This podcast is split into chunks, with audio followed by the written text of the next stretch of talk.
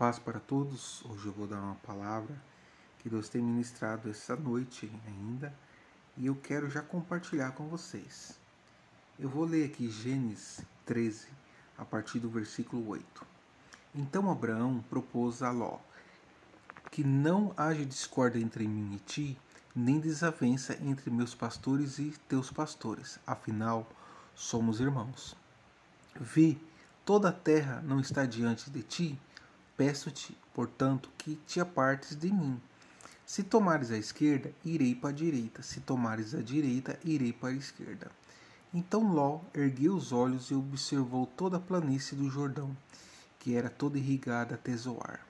Era como o jardim do Senhor, como as terras férteis do Egito. Isso aconteceu antes de o Senhor destruir Sodoma e Gomorra. Ló escolheu para si todo o vale do Jordão e partiu rumo a leste, assim os dois se separaram. Abraão ficou na terra de Canaã, porém Ló mudou o seu acampamento e todos os seus bens para um lugar próximo a Sodoma, entre a cidade do vale.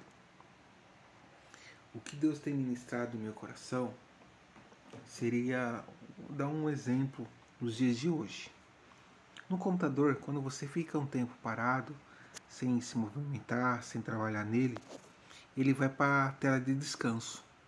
E a gente vê aquelas paisagens, né, do Windows todo lindo, mas às vezes o computador tá tudo podre por dentro, o vírus, ou tá, tá antigo, tá travando, mas na tela ali tá lindo. Foi a mesma coisa com Ló. Ló viu lá as planícies, tudo lindo ali no, no Vale do Jordão, mas depois ele perdeu tudo. A gente sabe da história ali de Sodoma e Gomorra, ele perdeu tudo.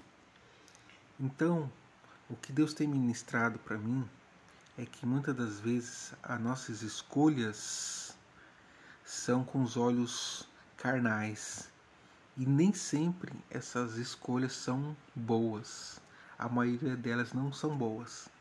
Então, que a gente possa estar tá orando antes, pedindo direção de Deus para que Deus possa estar tá me mostrando para a gente, com os olhos espirituais, a decisão certa, a decisão que vem do céu, que é isso que Ele quer para a gente. Ele quer o melhor para a gente, mas para a gente ter esse melhor, a gente precisa buscar Ele.